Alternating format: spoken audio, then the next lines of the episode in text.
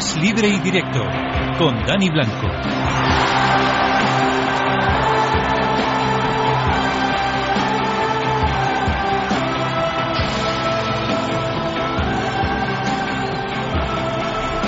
Veinticuatro segundos pasan de las 12 de la noche hasta la 1 Deporte. En la sintonía de Es Radio abandonamos el 14 de agosto y nos, vamos, nos metemos y nos introducimos en los primeros 35 segundos del 15 de agosto. Felicidades a todas las palomas eh, en España, fiesta nacional a partir de este momento, a las 12 de la noche. Hasta la 1, como digo, toca deporte la sintonía de Es Radio con Amalio Varela en la parte técnica, Dani Blanco ya les saluda en nombre de la redacción deportiva de Es Radio. Arrancamos.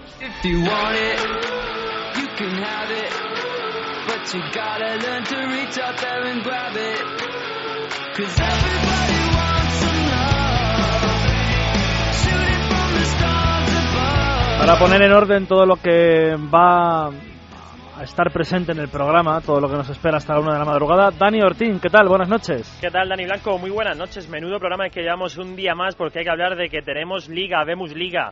Ha habido fumata blanca en la Asamblea General y al final este fin de semana, con los horarios que ya se conocían, se va a disputar la primera jornada de la Liga de Fútbol Profesional y también la primera de la Segunda División. Pero hay un equipo, por ejemplo, el Málaga, que estaba ahí en, la cuerda floja, al final ha pagado parte de la deuda y sus jugadores están, están algo más tranquilos. Vamos a hablar de esa reunión con Jorge López y del Málaga con Javi Rando y además nos espera Manu Sarabia, un histórico del Athletic, para hablar de lo que está pasando con Fernando Llorente. ¿Se va o se queda? El Rey León ya ha dicho que no va a renovar, así que o se va ahora y alguien paga por él, o se irá el año que viene gratis. También hablaremos de la selección que mañana juega el primer amistoso desde que fue campeona de Europa el pasado 1 de julio y hablaremos del Racing de Santander que está en una situación límite. Nos espera su presidente, Ángel Lavín. Por supuesto, repasaremos el mercado de fichajes que ya avisamos que viene con novedades como el de eh, Valdez por el Valencia, que ha fichado hace apenas dos horas y media.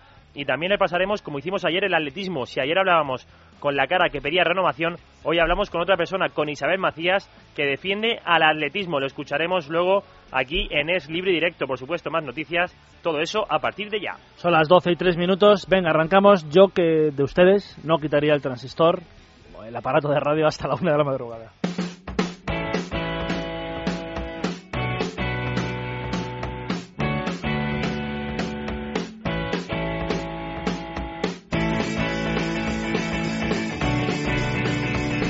Un nuevo en esto me diría que Transistor se dejó de llamar en el año 95, a lo mejor, el aparato de radio, pero bueno, yo es que como soy oyente de radio desde los 7, 8 años, pues le sigo llamando Transistor.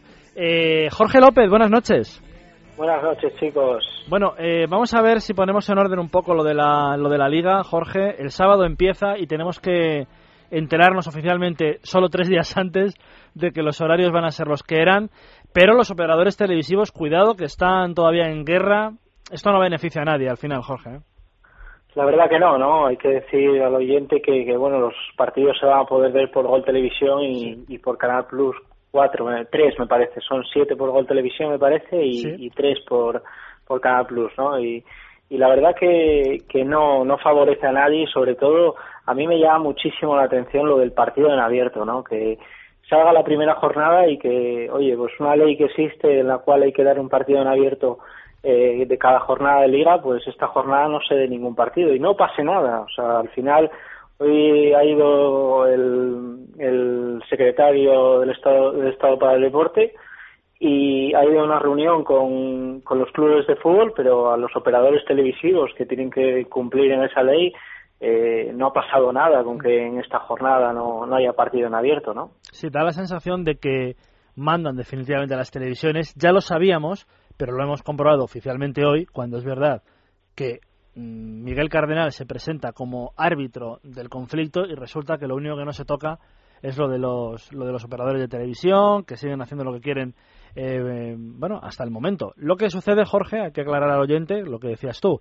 Eh, existe la ley, pero como ya se dejaron de emitir partidos en abierto por las televisiones autonómicas, eh, sacó un concurso, sacó una subasta a la eh, Media Pro, cinco televisiones se han interesado por el partido en abierto, pero como no hay todavía eh, confirmación oficial de cuál de ellas se lo lleva, pues la primera jornada de liga, ni la segunda yo creo, hay partido en abierto, lo que es una absoluta vergüenza. Lo que pasa estamos estamos muy habituados aquí en España, no hay no hay ética, ¿no? Yo creo que y este es otro caso, yo creo que, que tampoco veíamos hace poco, bueno, lo ponían en Twitter, ¿no? Televisión española eh, no tiene publicidad, pero hace concursos de, de 905, ¿no? O sea, son cosas que, que vale, que a lo mejor la ley la puedes pasar por un lado, la puedes tal, pero realmente es un poco de ética. Si te prohíbe y sabes perfectamente a qué te prohíbe, no puedes hacer eso. Y con esto de, del fútbol abierto pasa exactamente lo mismo. O sea, tú eh, a lo mejor no está bien legislado, pero tú para echar un partido en abierto no es echar un jetazo Sasuna.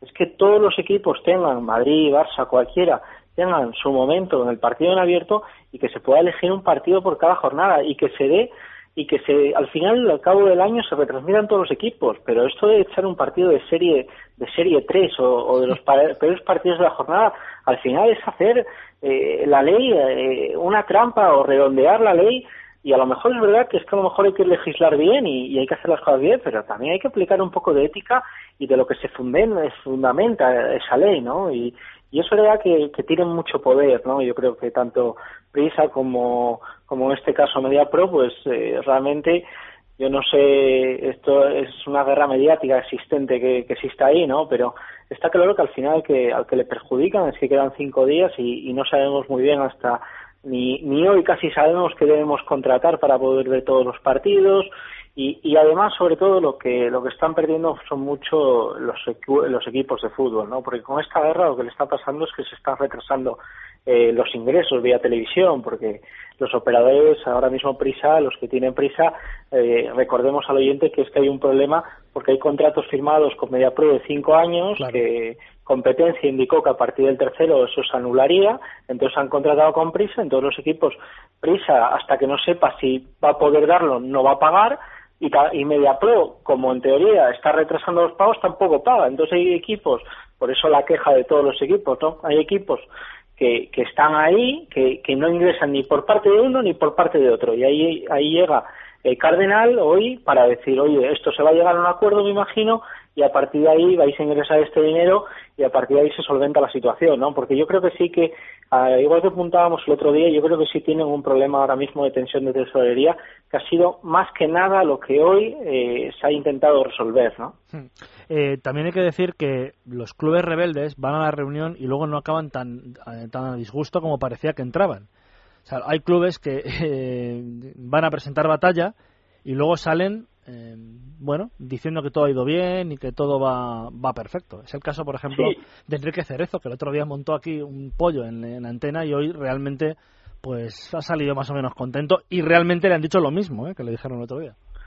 Sí, lo que pasa que, bueno, eh, hoy hoy estar sentado delante de la mesa del poder del poder estatal, del poder del gobierno y con la deuda que ciertos equipos ahora están con Hacienda, pues a lo mejor tiene algo que ver, ¿no? Ahí, ahí no llego, pero también es verdad que, que me sorprende mucho que, que, vayan a una reunión de la liga, que es muy importante, que, que es una decisión estratégica para un club de fútbol que vive de esta liga de fútbol profesional y no vaya el presidente o no vaya o en el voto. Son cosas que de, que de verdad a uno le asombra, ¿no? Que, que, eh, que, que, parece hasta una comunidad de vecinos, ¿no? Del ego lo vuelto en mi amigo, eh, eh, en mi vecino, ¿no? Esto son cosas que, que realmente están marcando, que son las que delimitan a tu equipo, a tu equipo y como presidente del equipo creo que debería estar ahí porque es donde realmente se está diciendo cómo va a ser la competición y cómo se van a repartir ciertos derechos y donde hay que hacer la presión necesaria para que vaya a tu beneficio. Y, realmente es que hay ni presidentes ni que van.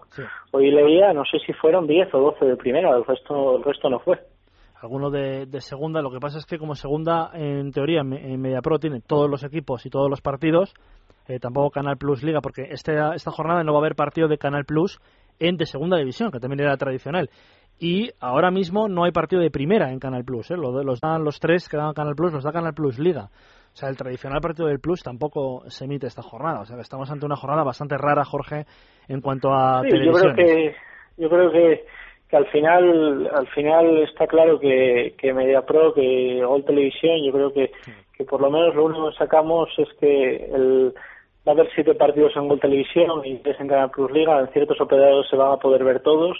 Y bueno, eso finalmente oye, pues nos va a muchos a, salvar un poco la papeleta para poder ver los partidos. no Lo que sí está claro que es que eh, el, el, presidente o el espectador que, está en su casa y, que quiere seguir a su equipo y que a lo mejor eh, no puede, no, no llega una señal de cable y, y sinceramente Digital Plus muy caro en esta, esta jornada se queda sin fútbol porque no lo va a poder ver en, en ninguno y, y, hay muchos pueblos donde es difícil tener acceso a determinado a determinados y todo va a ser de pago y, y esto hace unos años no era así no claro. Bueno, seguiremos hablando del problema televisivo y evidentemente a partir del sábado los comentarios de Jorge López en la sintonía de radio con los partidos. Te voy a poner en un compromiso, Jorge, para terminar. Luego vamos a hablar del, del Puerto Rico-España. ¿Tú de verdad habías oído hablar algo de algún jugador? Yo te confieso que no, ¿eh? De algún jugador de Puerto Rico y de la selección de Puerto Rico. Es que me parece un amistoso, vamos, una milonga de amistoso. No, hombre, yo creo que yo sería, es una de las decisiones este partido al principio de temporada que realmente deben molestar mucho a los clubes de fútbol, ¿no? Porque pues, justo cuando estás haciendo una pretemporada y vas a empezar una liga, te cortan ahora y tienen que hacer un viaje tan largo. Y al final, un viaje tan, tan largo que es para recordar una miseria, ¿no? Porque para lo que para lo que realmente puede generar un futbolista realmente no es dinero, ¿no? Y, y, incluso yo creo que hay ciertos clubes que a lo mejor hasta se unirían para pagar e, ese dinero que, que, va a pagar Puerto Rico y que tampoco sirve de promoción porque Puerto Rico no es ningún país que es de promoción, porque tú puedes ir a Estados Unidos y realmente, eh, oye, pues vendes la marca en fútbol, vendes la marca España y, y, sí que tiene un incentivo a largo plazo que, que oye, puedes por, lo menos valorar, ¿no? Y que, y que a todos nos beneficia que España, nuestra selección de fútbol va a Estados Unidos y juega un partido y el campo se llene, ¿no? Pero realmente esto de ir a Puerto Rico no favorece a nadie y es únicamente recaudatorio. Y sí que los clubes de fútbol eh, tienen que estar muy, muy enfadados. De Puerto Rico un poco que hay muchos jugadores que juegan en, en Estados Unidos. sabemos que, oye, pues que, que allí en, en la eh, en la liga estadounidense juegan, juegan muchos de ellos y, y bueno y, y, realmente así ahora el detalle ahora mismo no te podría decir. Ya sabes que tampoco soy experto en fútbol internacional eso es lógico eh pero pero un poco una selección de bajo nivel pero una selección que ya vimos el año pasado que en estos partidos cuando no se juega nada son peligrosos no y y que salir humillado de Puerto Rico no es bonito porque cuando eres campeón del mundo tienes que demostrar que eres campeón del mundo en cada país y en cada campo. Bueno, pues vamos a ver qué nos depara el amistoso mañana. Te esperamos sábado domingo. Gracias, Jorge. Venga, un 12 y 12 minutos, 11 y 12 en la Comunidad Canaria. Estamos en Málaga. Javi Rando, buenas noches. Buenas noches, Dani. Bueno, el Málaga ha empezado, bueno, eh, esa es la noticia que nos, que nos llega, ha empezado a pagar parte de la, de la deuda, Javi, menos mal, se empieza a ver la luz al final del túnel, ¿eh?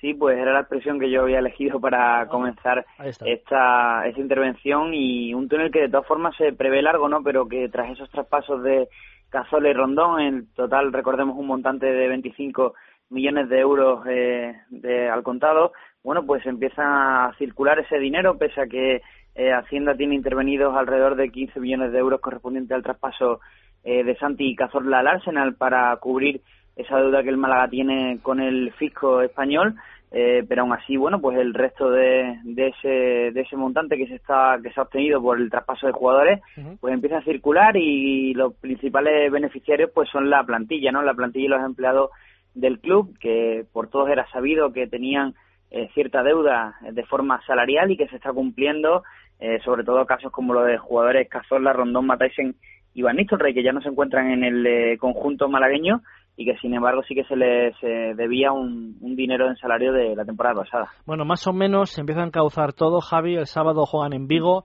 Eh, hay esperanza de que el equipo saque buen resultado y hay esperanza que el equipo en Atenas, el, bueno, en Atenas, perdona, en, la Rosaleda, el próximo miércoles ante Panathinaikos saque también buen resultado. Es decir, que todo se va se va encauzando un poquito, ¿no? Sí, dejando un poquito al margen el aspecto el aspecto bueno pues institucional del club. Eh, recordemos que no se ha producido ningún fichaje en lo que va de temporada, que eh, contrasta un poco con los, últimos los últimos dos años, en los cuales eh, nombres como Cazorla, como Batista, bueno, pues eran el día a día del mercado veraniego del, del conjunto costasoleño, dejando, como digo, ese aspecto institucional en el deportivo. Lo que hemos visto del Málaga esta pretemporada ha sido todo halagos, un equipo que ha mantenido la línea de juego que le gusta a Manuel Pellegrini, el técnico chileno ha seguido apostando eh, por su fiel fútbol de toque, de llegada por banda, de utilizar también el centro y sin embargo si le podemos achacar algo es probablemente en la falta de gol. eh, pero aún así se ha medido a entidades como la Juve, como Olympiacos y, como digo, han sido todas satisfacciones. Entonces, bueno, de cara a, ese partido del sábado y teniendo en cuenta los recientes eh, y lo, lo, reciente que ha sido esta Eurocopa, un verano bastante eh, movido en el cual, bueno, pues ha habido poco, poco tiempo para descansar y para planificar la temporada, creo que tanto el Málaga como otros clubes se encuentran en un aspecto en el que eh, casi influye más eh, cómo se acabó la temporada pasada que cómo empieza la venidera. Y en eso nos agarramos mucho, en esperar que el Málaga el sábado coseche un buen resultado en Vigo, en Balaídos, en ese debut, y pueda llegar con la fuerza anímica de intentar hacer algo en la Rosaleda para poner las cosas difíciles, lo que todos sabemos que siempre que son los campos griegos, son campos muy difíciles, eh, pero, pero bueno, nosotros también tenemos nuestro arma aquí en la Rosaleda y seguro que, que el club, bueno, pues quiere aprovechar esa oportunidad histórica, ¿no? De estar en una en una fase final de, Champions League. Pues seguiremos hablando del Málaga en los próximos días. Javi, gracias. Un abrazo, Dani. 12 y cuarto, 11 y cuarto en la Comunidad Canaria. Nos vamos a Bilbao porque está pasando de todo en el Athletic y de todo es que Fernando Llorente pues se va a acabar marchando si no hay evidentemente una, una solución. Eh, Joshua Rutia dijo ayer que, que el jugador le había comunicado que no quería seguir algo que choca un poco porque había dicho antes de, irse a la Eurocopa. Y yo creo que debe dar una explicación Fernando Llorente o alguien. El que nos la va a dar hoy es un histórico del eh, Atlético de Bilbao y yo creo que uno de los que más saben y que más sienten ese club es Manu Sarabia. Hola Manu, buenas noches.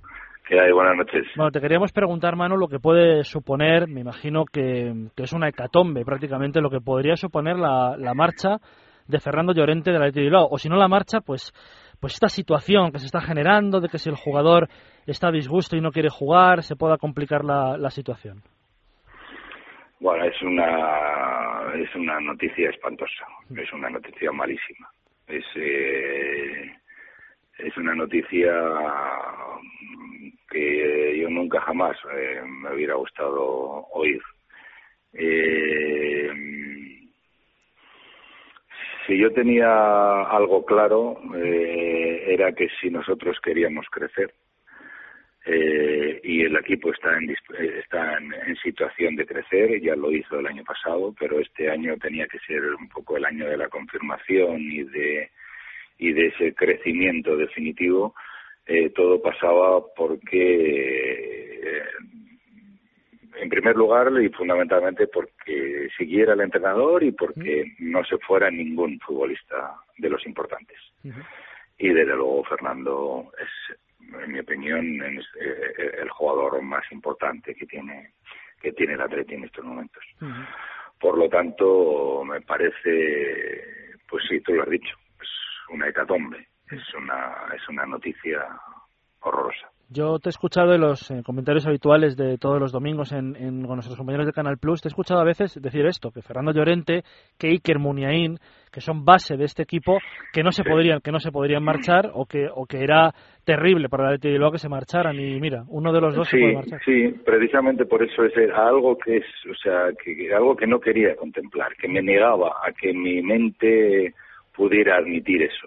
Efectivamente, eh, hay una serie de jugadores, hay una serie de jugadores básicos en, en, el en el Atleti que nuestras posibilidades de crecer, nuestras posibilidades de, de seguir ilusionando a la gente, de, de, de, seguir demostrando que, que, que somos eh, somos un equipo alegre, ofensivo, eh, que no que no especula y que, y que es capaz y que es capaz de, de, afrontar cualquier partido contra cualquier contrario en cualquier campo eh, con, con, la máxima ambición eh, todo eso pasaba por por eh, porque siguieran los jugadores más importantes mm.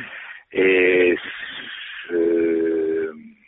incluso ahora con, con la llegada de, de eh, de, de Ismael y, y, de y especialmente de Aduriz cuando a mí me preguntaban qué suponía eso pues yo decía que suponía un salto hacia adelante porque eran jugadores que iban a sumar no pero es que nunca nunca me nunca me imaginaba ni pensaba ni es que ni que lo ni lo quería pensar como te he dicho antes que se pudiera ir ninguno de los importantes y estamos hablando, como te he dicho antes también, del jugador para mí más importante del Atleti en estos momentos.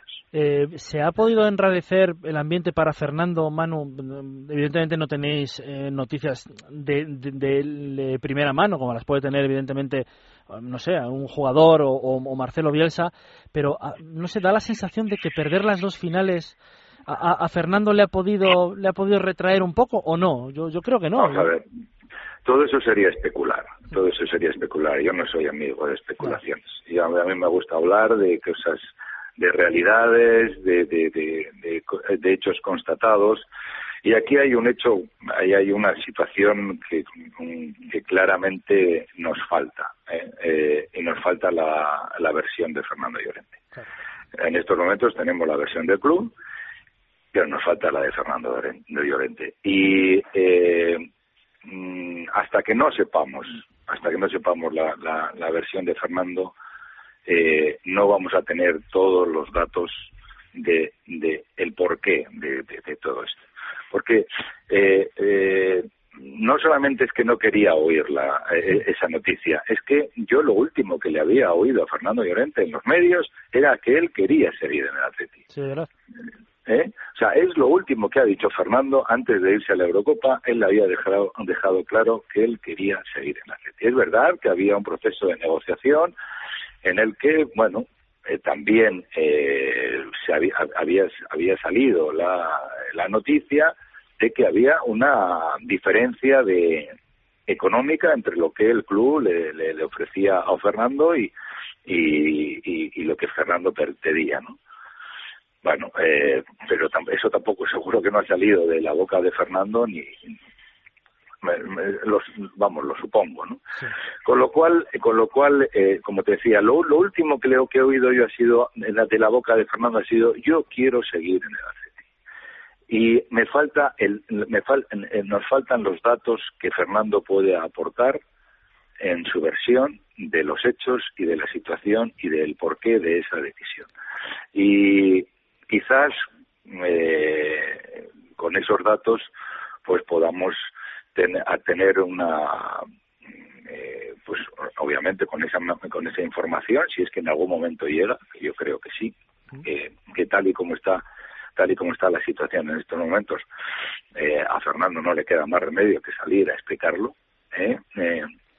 entonces es probable que, que podamos podamos decir eh, el porqué de las cosas y, el saber el porqué de esta malísima, malísima, malísima, malísima, malísima noticia. Oye, eh, una explicación, Manu, que debería, eh, está bien especular, pero debería producirse antes del partido del domingo ante el Betis, porque si no se produce y, no va llegando la oferta en teoría de la Juventus, no se, no se eh, hace nada, no no hay nada oficial. Eh, Llorente... Bueno, Fernando, Fernando ahora es jugador del. Claro, por eso. ¿eh? Fernando tiene tiene un año de contrato con el Atleti y él, eh, como profesional que es, eh, se tiene que, que volcar en cuerpo y alma eh, en el Atleti. Eh, eh, su camiseta es la roja y blanca y es la que tiene que seguir defendiendo como lo ha hecho hasta ahora. Y eso no tengo la más mínima duda. No tengo la más mínima duda. Eh, y, y, sí, estoy contigo, que obviamente esa explicación la tiene que dar en el momento que llegue que llegue mm, a Bilbao después de, del partido con, la selección y obviamente tiene que ser antes de, del primer partido de liga eh, vamos no, no cabe la menor duda ¿no? porque porque por su salud, por la salud de la afición del Atleti, por la salud del club y por y, porque ya se ha convertido en una en una situación eh, muy muy muy muy muy embarazosa. dicho dicho esto, eh, yo que como te estoy como creo que estoy dejando suficientemente claro, mm. Soy de los que más eh, si al final se cumple esta, esta mm, desgraciada noticia, voy a ser de los que más le van a echar en falta a Fernando, porque soy de los que más eh, ha disfrutado con él. Eh, dicho esto, mm, eh, tengo, tengo y tenemos que tener todos muy claro que, el futbolista, cualquier futbolista, en cualquier equipo, tiene todo el derecho a, buscar lo que lo que él considere su mejor opción profesional.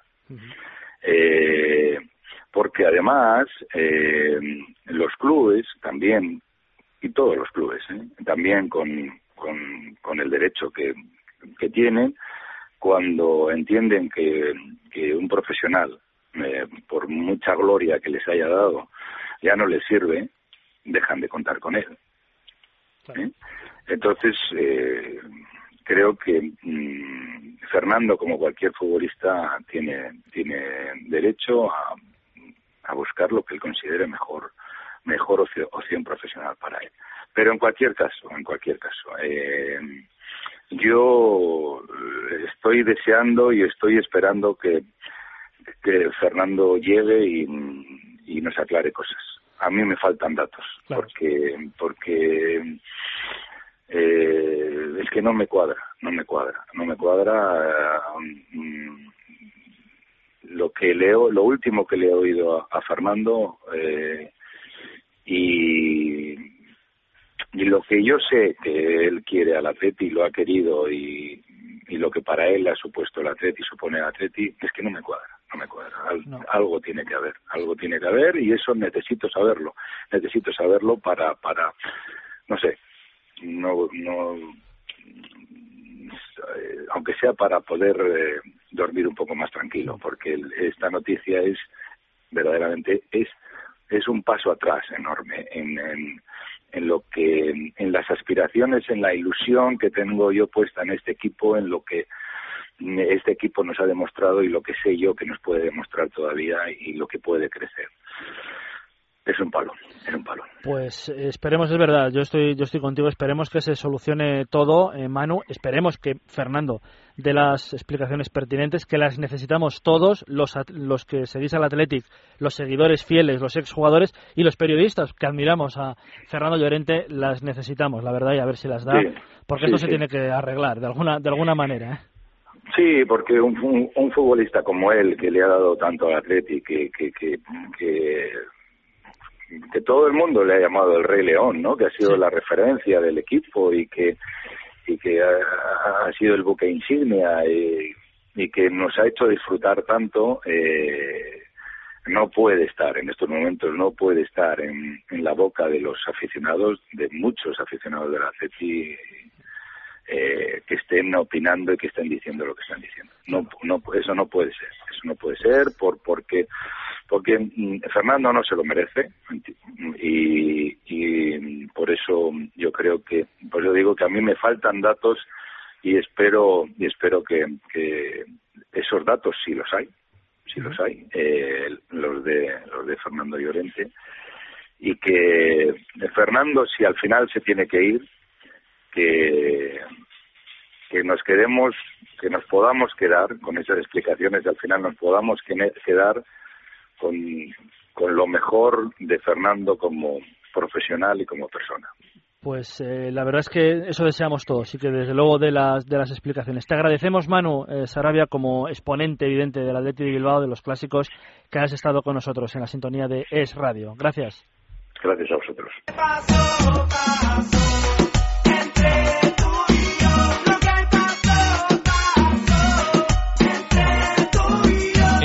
Libre y directo con Dani Blanco y Dani Ortín. Ya que mañana a las diez y media de la noche vamos a visitar Puerto Rico, queremos darle un homenaje, un homenaje, un homenajito a, a la música puertorriqueña, ¿eh? a la música que tanto ha hecho por la fiesta española, hay que decirlo. Es verdad, es verdad. Ahora mismo Daddy Yankee, con lo que pasó, pasó. Es, es una música que nos, nos, anima a bailar, pero tenemos que hablar de la selección española que mañana juega diez y media, desde las diez y diez, en directo en la sintonía de Es Radio, empalmando ya luego con Es Libre y Directo hasta la una de la madrugada y deporte mañana en, en, la, la radio, Dani.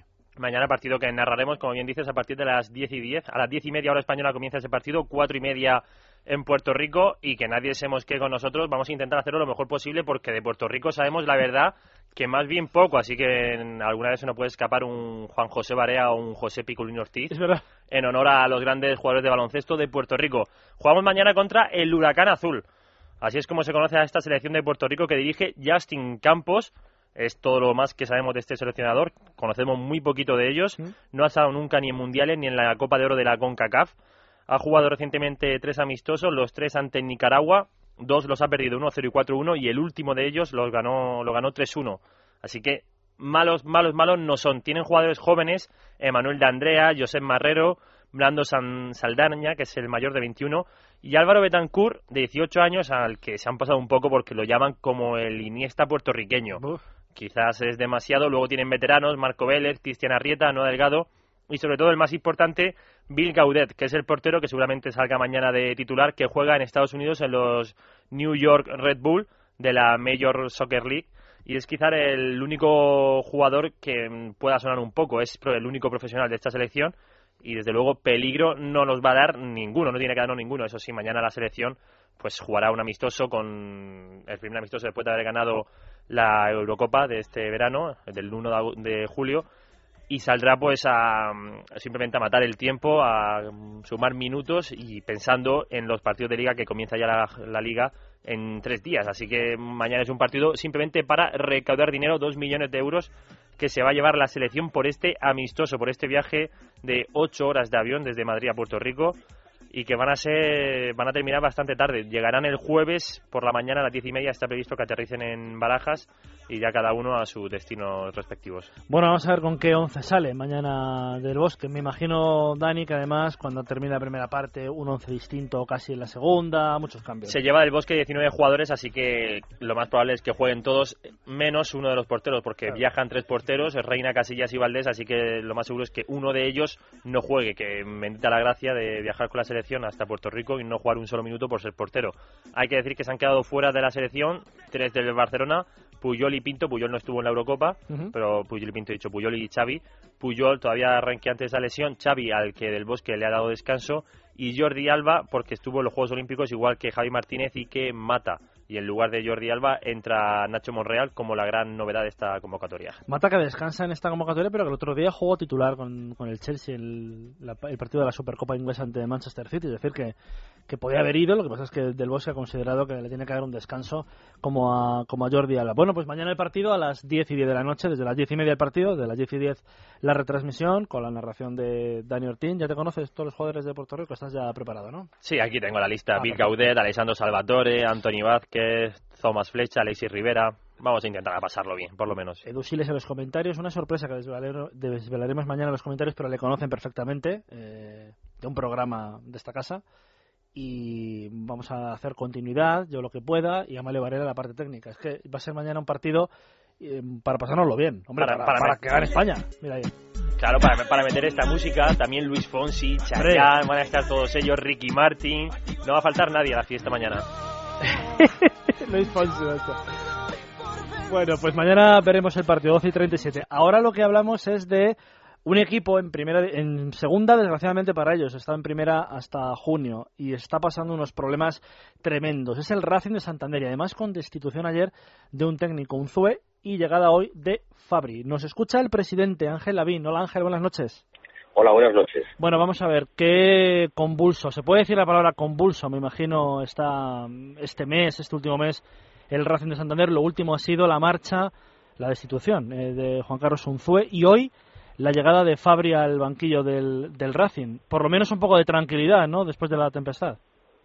Bueno, no ha habido, no ha habido ningún tipo de tempestad, en realidad no hemos llegado a un acuerdo eh, con el contrato que en principio estaba estipulado, eh, un poco con arreglo a, las instrucciones dadas por los administradores judiciales y posteriormente afirmadas por la jueza del registro mercantil, donde no aconsejaba un contrato tan largo.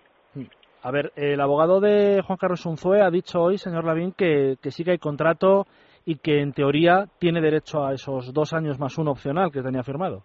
Bueno, pues no lo sé, eso es una cosa que está fuera de alcance. Yo lo que sí puedo decir que el contrato no está firmado y que, y que bueno, en estos últimos días se le ha ofrecido un contrato de un año con unas mejoras incluso con arreglo al 1006 y al, al final pues lo ha querido firmar.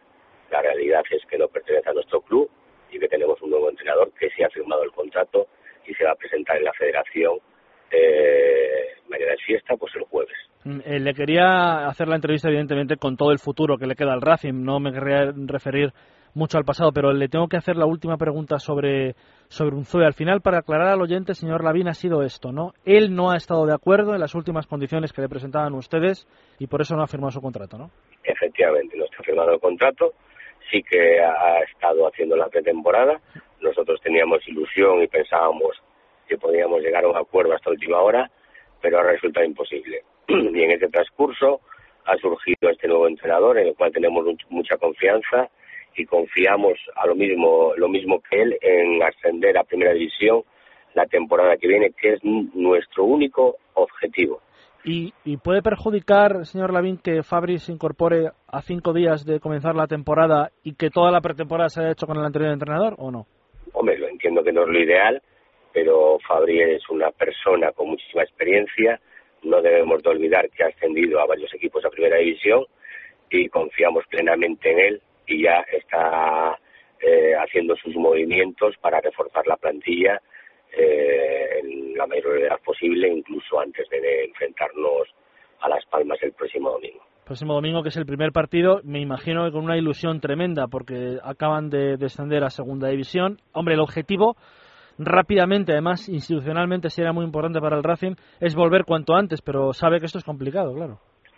Eh, sabemos las dificultades que entraña la segunda división, pero tenemos mucha confianza en nuestro equipo y tenemos la seguridad de que el ascenso es una posibilidad certera.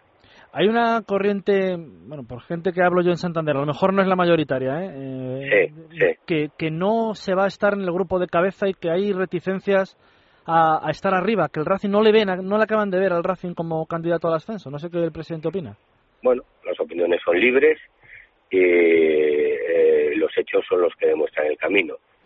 Yo tengo muchísima confianza en el Racing, tengo muchísima confianza en el buen hacer de los consejeros y tengo muchísima confianza en el entrenador.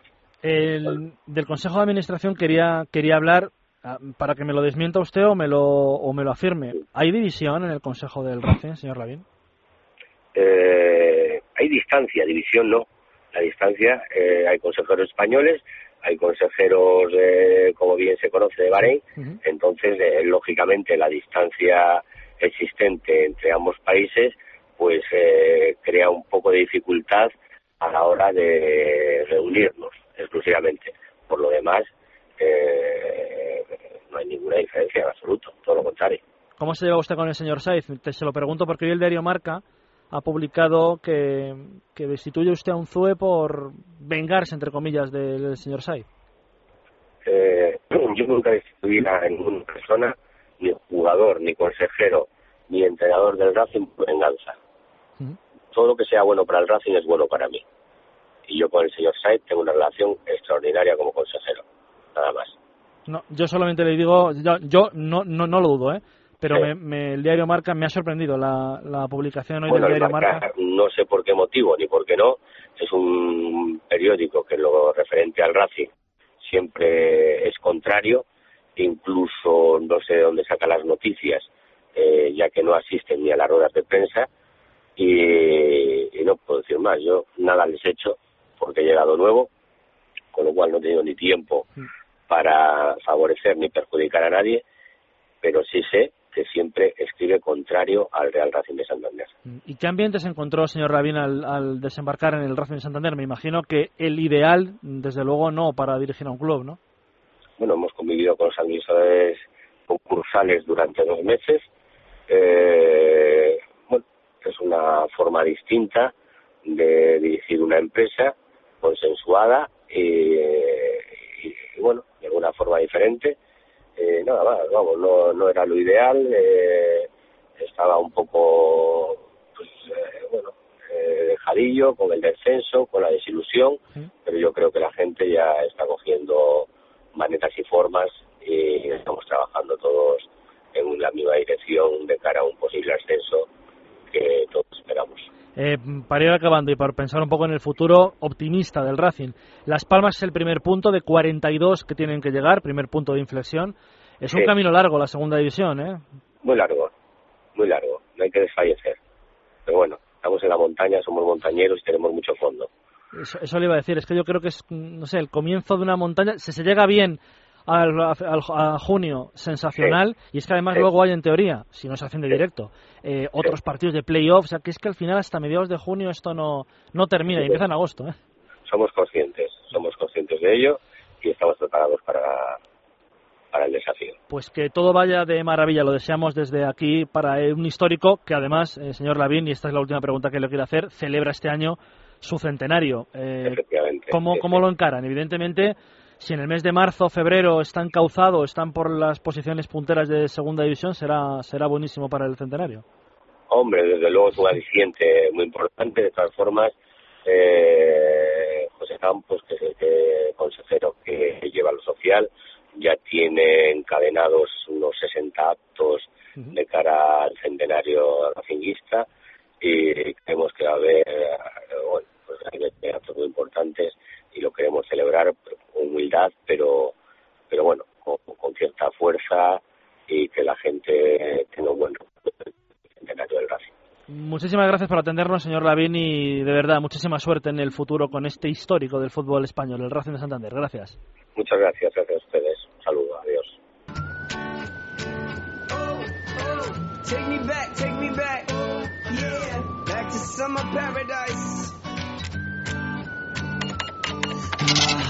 Si no lo saben ya desde el 3 de julio es que les tenemos que pasar revista en este programa, ¿eh? les tenemos que llamar la atención, porque esto es la sintonía de fichajes u otras noticias del fútbol, Dani. Pues con eso empezamos con otras noticias, por ejemplo, que Messi, Iniesta y Ronaldo son finalistas al premio al mejor jugador del año en Europa. El premio se conocerá el próximo 30 de agosto en la gala de la UEFA en Mónaco. Ahí sabemos el resto del top 10. Pirlo cuarto, Xavi quinto, Casillas sexto, Drogba séptimo, Zech octavo, Falcao noveno y Ozil décimo. El 30 de agosto, como he dicho, sabremos si Messi, Iniesta o Ronaldo cuál de ellos es el mejor jugador del año en Europa para la UEFA. Ahora sí, de fichajes, el Valencia ha conseguido la cesión del paraguayo Nelson Aedo Valdez, que ya estuvo en el Hércules jugando en primera división, y el delantero paraguayo llega procedente del Rubin Kazan como cedido por una temporada con opción de compra. Y el que se va es Aruna Cone del Levante, se marcha al Wigan inglés de Bobby Martínez, dejando, eso sí, 5 millones de euros en las arcas levantinistas, y además Jean ya ha encontrado rápidamente sustituto. Es el delantero griego Gekas, de 32 años, y que viene del Samsunspor turco. Y otro del Valencia que se va es el Chori Domínguez, que estaba jugando en el equipo Che, que este año estuvo jugando en River Plate, que se ha desvinculado ya hoy del equipo que entrena Pellegrino y se marchará, toda punta, al Rayo Vallecano de Paco Gémez. La única, el principal escollo, la alta ficha del delantero argentino. Y el Celta dice que negocia, lo ha firmado su presidente Carlos Mourinho, con el Betis por Jonathan Pereira, aunque está lejos de fructificar porque el Betis mantiene una postura intransigente. Eso sí, si se confirma la marcha de Huiza del Getafe al Betis, Pereira podría salir rumbo a Vigo. Y atención al Rayo Vallecano porque parte de su hinchada ha mostrado hoy su disconformidad con el horario del partido que su equipo va a disputar en la primera jornada de liga frente al Granada el lunes a las 9 de la noche y ha anunciado en un comunicado que en solidaridad con los que no pueden acudir dejarán su grada vacía. Esto lo ha afirmado sobre todo el grupo de los Bucaneros y el Milán según informa la prensa italiana, está interesado en Giuseppe Rossi, aunque saben que tiene mala rodilla, pero lo están tanteando para ver si lo pueden fichar para el mercado invernal. Y mañana recordamos partidos aparte del de España, por ejemplo, debuta Capello al frente de Rusia mañana a las 5 de la tarde hora española ante Costa de Marfil. También debuta Deschamps con Francia a las 9 frente a Uruguay. Y hay más partidos a las 9 menos cuarto, un partidazo Alemania-Argentina, a las 8 Suecia-Brasil, a las 10 Portugal-Panamá y otro súper interesante, Inglaterra-Italia a las 9 de la noche. 12 y 48 después de la publicidad, seguimos de resaca en los Juegos, nos espera la fondista, la medio fondista española 1500 Isabel Macías.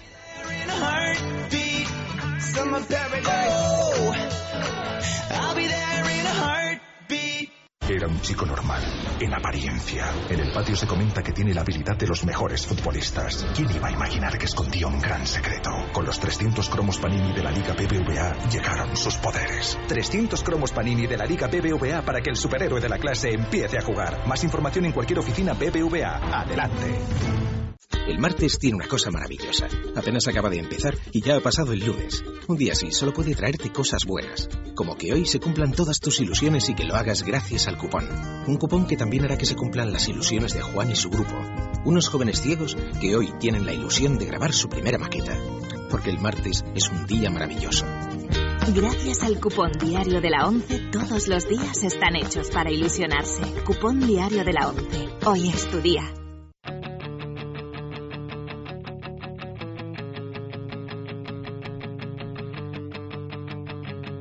12 y 49, 11 y 49 en la comunidad canaria. Nos escucha ya, eh, Dani, una corredora que, bueno, no lo ha hecho bien en los juegos, pero que en su blog personal pues ha escrito una reflexión muy interesante sobre el atletismo ha defendido un poco al atletismo español. Ayer hablamos con García Bragado, que atacaba un poco cómo está siendo el atletismo. Hoy esta mujer, Isabel Macías, la ha defendido.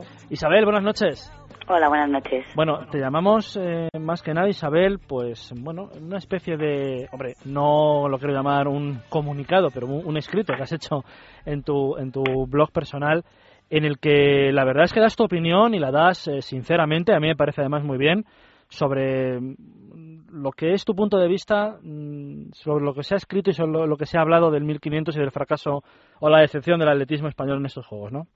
Sí, bueno, la verdad que es un blog personal que, que llevo más o menos de una manera asidua desde hace un tiempo y siempre me gusta reflejar ahí pues esos sentimientos o, cosas que me acontecen en ciertos momentos y al regresar de la Villa Olímpica, bueno, como estamos ahí un poco aislados no, no teníamos eh, conocimiento de la repercusión y bueno, cuando abrimos la prensa en el avión, pues empiezas a ver, ¿no? Que el atletismo se ha llevado bastantes palos. No sé hasta qué punto merecidos o no. Y bueno, al fin y al cabo, lo que yo he escrito ahí es mi humilde, mi humilde opinión y yo puedo entender que la gente lo comparta o no.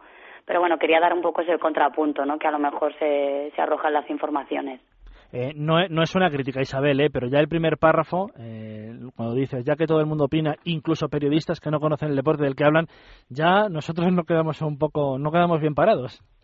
Bueno, la verdad que ahí es verdad que, que bueno, las generalizaciones no son buenas y, y hay gente que, que de verdad sabe de esto, por lo menos se preocupa en intentarlo, pero sí que los generalistas que leímos precisamente en el avión pues mm, tienen errores que se ven que no que no se han esforzado siquiera en en, en comparar y en a lo mejor, eh, digamos, eh, mirar bien las fuentes o, o, que, comprobar un poquito la información.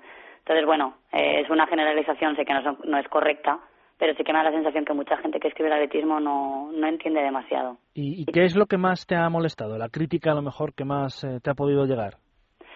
Bueno, la verdad que no es tampoco molestado, aparte a nivel particular, sino que estamos, están crucificando un poquito al atletismo porque se han obtenido cero medallas y yo creo que las previsiones ya, ya se veían venir que, que ese iba a ser el resultado. Es verdad que el atletismo no estamos pasando un buen momento, es un momento de, de impasse, yo creo que estamos pasando una pequeña crisis en varios ámbitos, pero bueno, hay que ver qué pasa después de Londres y cuando haya el cambio generacional a ver cómo evolucionamos. Lo que pasa es que, bueno, parece que daban por hecho que el atletismo tenían que traer más medallas, cuando nuestro mejor resultado han sido cuatro en Barcelona 92 contra la inversión que se hizo, ¿no? Siendo, siendo la capital olímpica española. Y ayer tuvimos nosotros a García Bragado que nos hablaba de ese cambio generacional que tiene que haber, pero en la presidencia de la Federación Española de Atletismo.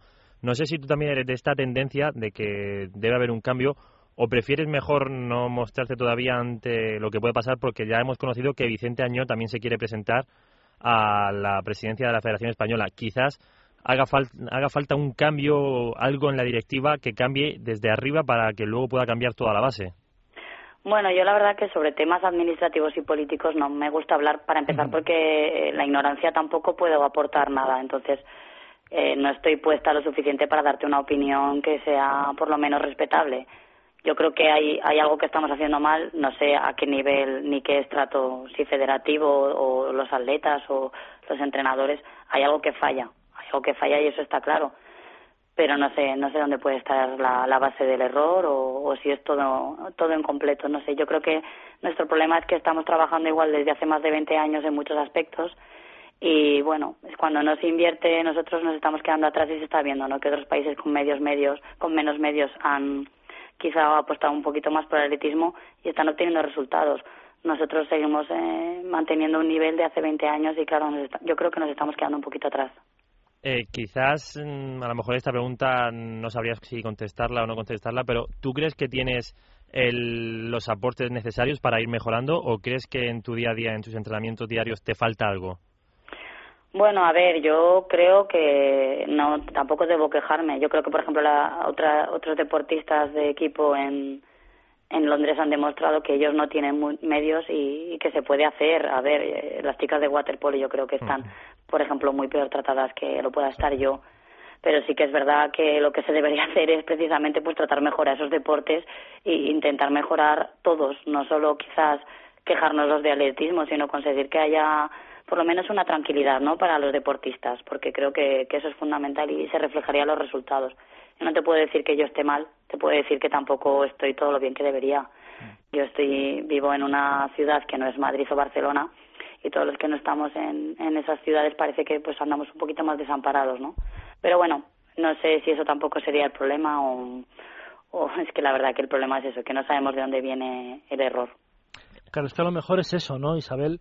Eh, no saber dónde está la raíz. Porque evidentemente, si en cuanto se sepa cuál es el problema, o por lo menos se deduzca cuál es el problema, algo va a cambiar en el atletismo español. Eh, y yo creo que para bien, además. Claro, el problema es ese, ¿no? La sensación de angustia que tenemos, de que parece que todo el mundo nos damos cuenta de que algo falla, pero nadie es capaz de dar con, con el qué, el qué que está causando que a lo mejor no, no vayamos hacia adelante esa es la sensación que un poco nos asfixia, que al final todos son problemas y parece que encima cada vez se nos echa más tierra encima y no somos capaces de, salir del agujero, ¿no? Y bueno, un poco lo que yo reflexionaba en el blog es eso, ¿no? Que estamos intentando salir de donde se nos está enterrando, pero nosotros hacemos fuerza por salir y al final solo se nos echa más tierra. Porque Isabel, este blog lo escribes porque además de atleta eres eres periodista, ¿no? Bueno, estudio periodismo. Ah, muy bien. Ay, ay, que ya sabes. Es que hemos leído este, este blog y vamos, nos hemos quedado con unas cuantas reflexiones que, que nos gustan y más allá de lo que dices de, sobre el atletismo, de lo bien expresado que está. Y, Muchas gracias. Hombre, es que nos ha llamado la atención, por eso queríamos hablar contigo. El, párrafo este, perdona Dani, del lunes 6 de agosto, estaba tremendamente infeliz porque se esfumaba de entre mis manos mi gran sueño. Hoy puedo afirmar que sueño con más fuerza mirando a Río de Janeiro. Es, oh, se nota que, que hay algo detrás. Bueno, la verdad que también quizás de saber que el atletismo puede ser efímero y que bueno que no pinta bien la cosa, muchos atletas nos hemos preocupado de, ir formándonos, de, seguir quizás labrándonos un futuro más allá de esto. Y bueno, sí que es verdad que el estudiar periodismo me ha dado esa capacidad de a lo mejor poder expresar de una mejor manera mediante la escritura lo que yo pienso. Y claro, yo también te digo que yo todo lo que escribo ahí es muy visceral y es, es lo que pienso tal cual. Y claro, y desde esa opinión también entiendes el mundo del periodismo y cómo han llegado esas críticas. Por eso explicas que hay críticas que no están bien elaboradas, que no tienen un, fundamento. Claro, yo al final no, lo que yo pretendo no es quizá criticar al periodismo, sino hacer ver que, que no hay solo un punto de vista, ¿no? A fin, de, a fin de cuentas cada uno tiene un punto de vista y, y yo creo que es respetable. Solo es dar esa, esa contrapartida que a lo mejor no se obtiene. Y bueno, yo creo que a veces también los atletas, mm, pues bueno, lo dejamos estar y nos callamos. Y yo a lo mejor tengo esta vía de escape para expresar lo que pienso en un momento dado y la utilizo, la intento utilizar pero con mucho respeto, ¿eh? yo respeto mucho la profesión, de hecho es, lo que me gustaría ejercer el día de mañana, ¿no? Para ese estudio.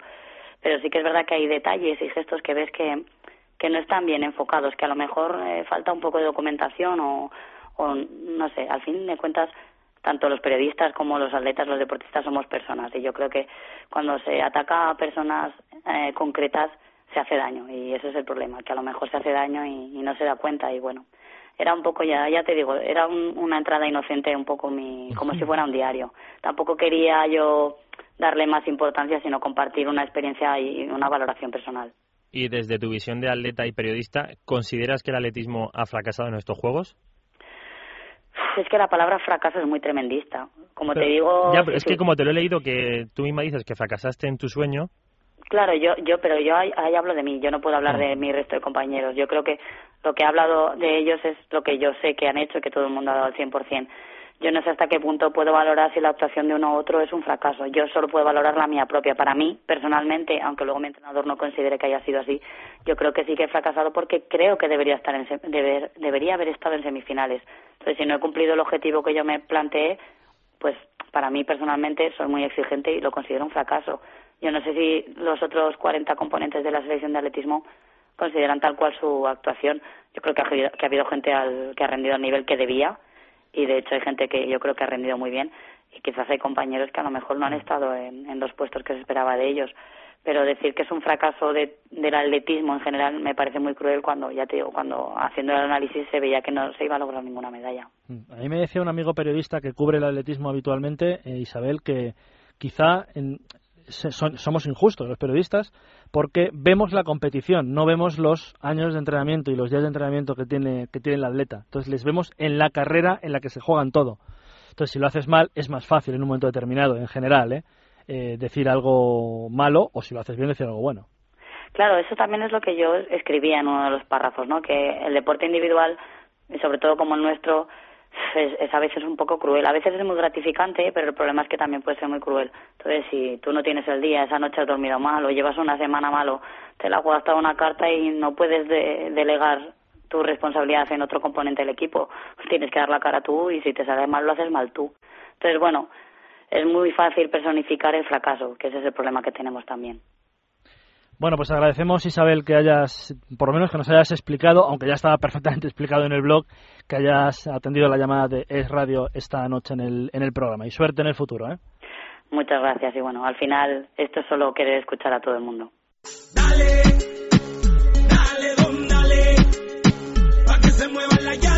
Vaya canción. Eh, ¿Algo que se te quede en el tintero a 10 segundos del final del programa, Dani? Por ejemplo, que Luis León Sánchez ha ganado hoy la clásica en San Sebastián, lo ha hecho al lanzar un ataque a falta de 10 kilómetros y repite título con el logrado hace dos años y que el Lagunaro no podrá dar esta temporada el salto a Europa porque no tiene el presupuesto necesario, ya que la Diputación Foral se lo ha reducido de 1,2 millones a medio millón de euros. Hoy nos hemos eh, pasado un poquito porque nos ha dado permiso Eva Guillamón para pasarnos. Eh, Eva, buenas noches. Muy buenas noches, Dani. Te he dado permiso, incluso te, le, he dicho a Amalio que si os queríais pasar hasta y cuarto os dejaba. Oye, ¿qué te parece esa canción? Mm, pues si me lo preguntas de verdad, te contesto una cosa. Si me lo preguntas así de buen rollo como el que tenemos, te digo que es muy divertida. Muy divertida, ¿verdad? Pues esto es para que mañana, como jugamos a Puerto Rico. Ah, claro, esto es para ir entrando en materia. pues ya podéis haber puesto algo de calle 13. Efectivamente, podemos haber puesto algo de calle 13. Claro, hombre, que tener otro gusto, ¿no? Entrar, entrar en calor, desde luego vamos a entrar a partir de ahora con vuestro programa, ¿eh? A partir de. Sobre todo a partir de las dos, que sabes tú que empezamos el sexo. En amor, eh, el amor es más cálido, pero menos, menos tórrido. Bueno, Eva, gracias por dejarme un minutito de tu programa, hombre. Nada, nada, te dejo todo lo que tú quieras. Bueno, pues nosotros ahora nos vamos a ir de Don Omar a Celia Cruz, que una cubana, otro puertorriqueño y todo queda en casa.